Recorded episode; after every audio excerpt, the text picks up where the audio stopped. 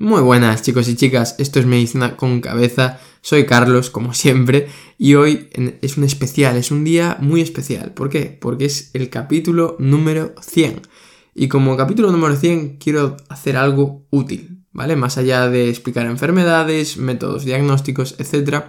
Hoy voy a hablaros de tres consejos que daría a mi yo de cuando empezó a estudiar el MIR o de cuando empezó a estudiar cualquier asignatura, ¿vale?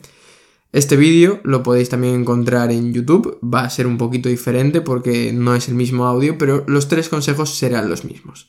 Y el primero de ellos es haz deporte. En general, en tu vida, haz deporte. Y durante el MIR, más. ¿Por qué? Porque el deporte sirve como antiestrés. Eso lo primero. Segundo, te hace estar sano, te hace estar saludable. Y hay una frase que a mí me dijeron, porque yo con 16, 17 años tuve obesidad y empecé con mi entrenador, que ahora es mi entrenador de toda la vida, y me cambió la vida. Yo antes sacaba notables y cuando empecé a hacer deporte, no sé si es que mi cabeza empezó a funcionar mejor o que tenía más ilusión por estudiar, porque me veía mejor, me sentía mejor, pero empecé a sacar sobresalientes y por eso entré en medicina. Si no hubiera hecho deporte, quizás no existiría este podcast. Entonces, hay una frase, que es a lo que iba, que dice, men sana in corpore sano, es decir, mente sana en un cuerpo sano. Y tiene toda la razón. Ya he dicho, no sé si es porque te sientes mejor, te ves mejor, eh, tu cerebro funciona mejor. Pueden ser muchas cosas, pero la cabeza va a funcionar mejor y para estudiar te va a venir muy bien. A nivel de salud, evidentemente te vas a ahorrar muchos problemas de salud, pero sobre todo en el MIR, yo cuento siempre mi historia, no he tenido nunca ningún problema, yo siempre hacía deporte, porque claro, como he dicho, yo vengo de una etapa de mi vida en la que me veía muy mal, me sentía muy mal y estaba muy poco sano, tenía obesidad y llegué a estar muy bien físicamente, me sentía muy a gusto, eh, con los abdominales y todo, esas cosas, pero sobre todo me sentía bien, era funcional, corrí un maratón y poco a poco, cuando fue avanzando la preparación del MIR, dejé de hacer deporte. empecé a ganar peso, de hecho durante la preparación del MIR gané 7 kilos ¿vale? Y mi cabeza funcionaba peor, me cansaba antes, aguantaba menos tiempo estudiando y a nivel de salud mental horrible, porque no me veía bien y no me sentía bien conmigo mismo. Y eso de verdad que fue lo peor del MIR para mí. Y en estos momentos, estoy grabando este podcast, miércoles 30 de marzo, es mi prioridad número uno antes del MIR. O sea, antes del MIR, antes de elegir la plaza. Y os aseguro que elegir la plaza me está llevando bastante tiempo sobre todo porque dudo entre dos y afortunadamente tengo un muy buen número, tengo un número 60 y por ende puedo elegir cualquiera de las dos y eso para mí es un problema porque es una decisión que va a marcar mi futuro y que no sé qué hacer, ¿no? Pero bueno, haré un podcast sobre ello. A lo que voy. Dejé de hacer deporte más o menos en noviembre. Si bien es cierto que antes de noviembre ya estaba haciendo mucho menos deporte, no disfrutaba el entrenamiento, tenía mucha ansiedad y dejar sin duda el deporte fue lo peor, porque desde ahí caí en picado, empecé a sentirme muy mal conmigo mismo, a desear que acabara el MIR para poder hacer deporte, entrenar, verme bien, empecé a tener acúfenos, las migrañas se me dispararon, llegué a tener tres migrañas en una sola semana, que claro, si cuentas el día de la migraña que lo pierdes y el día siguiente que estás mal, pues imagínate. Entonces, para mí hacer deporte, fundamental, lo que sea. Como si es correr, escalada, pasear, nadar, jugar al fútbol, lo que sea. Pero haz algo de deporte, te va a venir muy bien en todos los aspectos de tu vida. Y si no puedes hacer una hora, como me pasaba a mí, que yo para ir al gimnasio tardaba en ir 10-15 minutos, más la vuelta y la hora de entreno. Es decir, me llevaba una hora, 40 minutos, 45 si cuentas con que me ducho, porque es bueno ducharse después de hacer deporte, ¿no? Si en vez de entrenar esa hora eh, hubiera entrenado media hora, 20 minutos en el gimnasio, o bien ido a correr, y así me ahorraba todo el tiempo de ir y venir y tal, estoy convencido de que, hombre, no voy a decir que me hubiera salido mejor el examen, porque me salió muy bien, pero que hubiera llevado mejor la etapa final de la preparación, o en general toda la preparación, sin duda. Entonces, ese es mi primer consejo. Haz deporte y no lo dejes. Y sé que la gente que lo ha hecho le ha ido muy bien y a nivel de salud mental le ha ido increíble. Segundo consejo. ¿Cuál es? Vale. El segundo consejo es que adecues el estudio a ti, como persona. Y aquí viene la palabra fundamental. La palabra que yo me tatuaría en el brazo, ¿vale? Yo tengo muchos tatuajes, no me lo tatúo, pero me lo tatuaría, que es honestidad. honestidad en todas las facetas de tu vida, pero en el estudio contigo mismo tienes que ser la persona más honesta que hayas conocido. Tienes que saber decirte, se me da mal neuro, ¿vale? Se me da mal neuro, no hay problema, se me da bien cardio. O incluso se me dan mal todas. Bueno, pues si se me dan mal todas, voy a tener que estudiar mucho, ¿vale? Voy a tener que aprender mucho. Pero sobre todo ser honesto, porque cuando tienes un examen, o cuando tienes varios exámenes, hay veces que los afrontas durante la carrera y los vas llevando, como hemos hecho todos, se te acumulan, uno lo llevas mejor, otro peor. Bien. Pero la preparación del MIR es muy larga, ya no puedes hacerlo de la carrera, va por vueltas. ¿Y qué pasa? Que las academias te hacen un plan acorde a todo el mundo, ¿vale? A todos los eh, estudiantes de esa academia. Entonces, ese plan no puede valer para las 3.000 personas exactamente.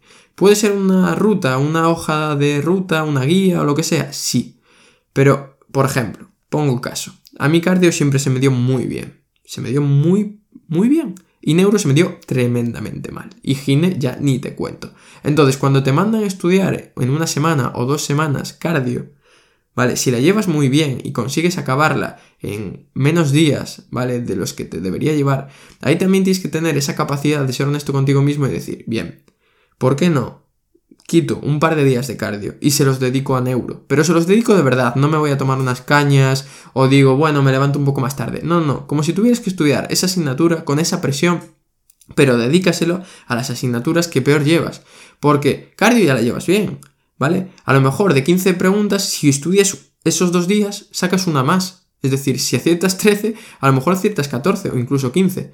Pero es que si esos dos días a lo mejor se los dedicas a neuro o a gine, en lugar de acertar 3 o 4, aciertas 9 o 10. Entonces probablemente te compense. Y sobre todo las primeras vueltas, ¿vale? E incluso en la última. Yo me acuerdo que creo que me daban dos días para cardio, eh, en cuarta vuelta, si no me equivoco. Y yo lo que hice fue quitar un día de cardio y dedicárselo a neurogine, porque sabía que eran las que llevaba peor.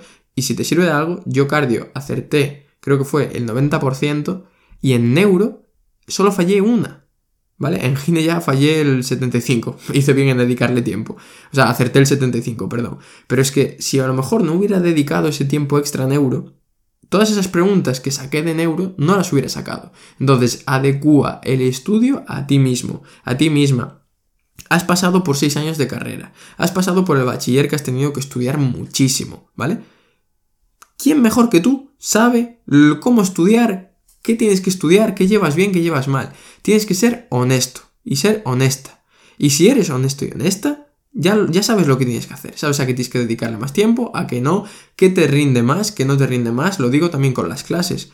¿Vale? Si no eres de esas personas capaz de estar 10 horas mirando la clase, a lo mejor te compensa tener los apuntes delante e ir mirando y estudiando con la clase de fondo. O a lo mejor te compensa ver la clase por la mañana y por la tarde estudiar y a lo mejor el domingo en un par de horas te la vas a por dos, ¿vale? Que yo era lo que hacía, por ejemplo, porque yo las clases no mantenía la atención. Cada uno hace lo que le viene bien, pero adecúa el estudio a ti. Segundo consejo, ¿bien?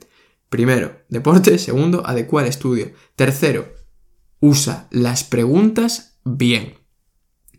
Yo las usé mal. Las usé mal hasta dos meses antes. ¿Qué pasa? Claro, tú estás haciendo los desgloses y seamos realistas, no tienes ni idea de la mitad, ¿vale? Sobre todo en primera y segunda vuelta no tienes ni idea de la mitad o de más de la mitad. Haces las preguntas de autoevaluación, no tienes ni idea. Haces los simulacros y dices, ¿pero qué me está preguntando aquí de la brucelosis? Si solo sé que es la de los pastores extremeños y me está preguntando por tercera línea de tratamiento en niños. Y dices, pero a ver. Bien, yo entiendo que las preguntas hasta que no estás en la cuarta vuelta y tienes un conocimiento muy amplio interrelacionando, son difíciles de aprovechar, por lo menos en mi punto de vista. Pero puedes aprovecharlas. ¿Y cómo puedes aprovecharlas? Por ejemplo, todos los casos clínicos yo los empecé a afrontar de la siguiente manera. Soy un detective. ¿Por qué soy un detective? Porque tengo delante la respuesta correcta, porque tengo la respuesta correcta dentro de esas cuatro opciones, y en el enunciado, en los casos clínicos, te tienen que dar pistas, ya sea la edad, el sexo, el tipo de clínica, la prueba diagnóstica que le han hecho, el antecedente de que estuvo nadando en Namibia, por ejemplo, yo que sé. Te están dando pistas que, que te van a llevar sí o sí, a no ser de que anulen esa pregunta, a la correcta. Entonces, cuando busques o cuando analices un caso clínico, aunque no tengas ni idea, intenta fijarte en cuáles crees tú que son los detalles que pueden ser esas pistas. Y cuando corrijas esa pregunta, fíjate primero, la has fallado por mal razonamiento, entonces ahí tienes que aprender el razonamiento nuevo. La has fallado por falta de información, entonces ahí tienes que estudiar un poco más en detalle. O la has fallado pues porque has estado despistado o despistada. Pues ahí esfuérzate en concentrarte, ¿vale? Y una vez hayas hecho eso, céntrate también en ver de la respuesta correcta qué son las pistas, cuáles son las pistas que te hubieran llevado a esa respuesta correcta. Porque a veces tú cuando corriges las preguntas te sale la, respuesta correcta y te ponen una explicación debajo. Y lees la explicación y punto. Bien, pero si en esa explicación va a haber referencias al enunciado. Va a haber referencias al enunciado de la pregunta que te va a decir, pues mira, como es eh, una leishmaniasis, pues te han comentado que tiene esto, ¿vale? Que tiene una pancitopenia. Vale, pues cada vez que veas pancitopenia en un cuadro clínico de una enfermedad infecciosa, sospecha a lo mejor que pueda tratarse de eso. Lo que quiero decirte, aprovecha las preguntas. Yo era de los que hice creo que al final 7.000 preguntas extra. ¿Me sirvieron de algo? No, solo las últimas 1.000. Porque claro, yo hacía 6.000 preguntas y decía, joder, mira, ¿cuántas preguntas he hecho? Ya. Pero las que fallaba no me servían de nada, porque simplemente las corregía y punto, pero no entendía por qué, ¿sabes? Entonces, fíjate en que toda pregunta que hagas, sea corrección de simulacro, sea desglose, sea tal, fíjate en cómo preguntan, qué conceptos se preguntan más, por qué has fallado, ¿bien? Y qué pistas tenías para no fallarla. Evidentemente, si te preguntan cuál es eh, la enfermedad infecciosa que se asocia a las cruces de Malta, y es la babesia, eso tienes que saberlo sí o sí, no hay manera de razonar eso, ¿vale? Pero si te preguntan un caso clínico, te preguntan un razonamiento, ahí intenta aprenderlo y sobre todo saber en qué fijarte, porque es un tipo test y hay gente que siendo mala estudiante saca notazas en el MIR o en cualquier examen solo porque sabe hacer tipo test, ya sea por las técnicas de eh, contrarios que se, que, mm, que, se separan, ¿no? Y que dices, vale, si, si esta niega a la otra, lo que sea. Pero hay gente que se da muy bien el tipo test y tú tienes que ser una de esas personas y a mayores estudiar mucho. Entonces, el tercer consejo sería que utilices bien las preguntas de la manera que te sirva. Entonces, Tres consejos. Haz deporte, adecua el estudio a tus necesidades y utiliza bien las preguntas. Y yo creo que con esto tienes el éxito garantizado. Y sobre todo, la plaza que tú quieres. Nos vemos la semana que viene con un próximo capítulo y sobre todo, gracias por haber estado aquí conmigo durante estos 100 capítulos. Un abrazo.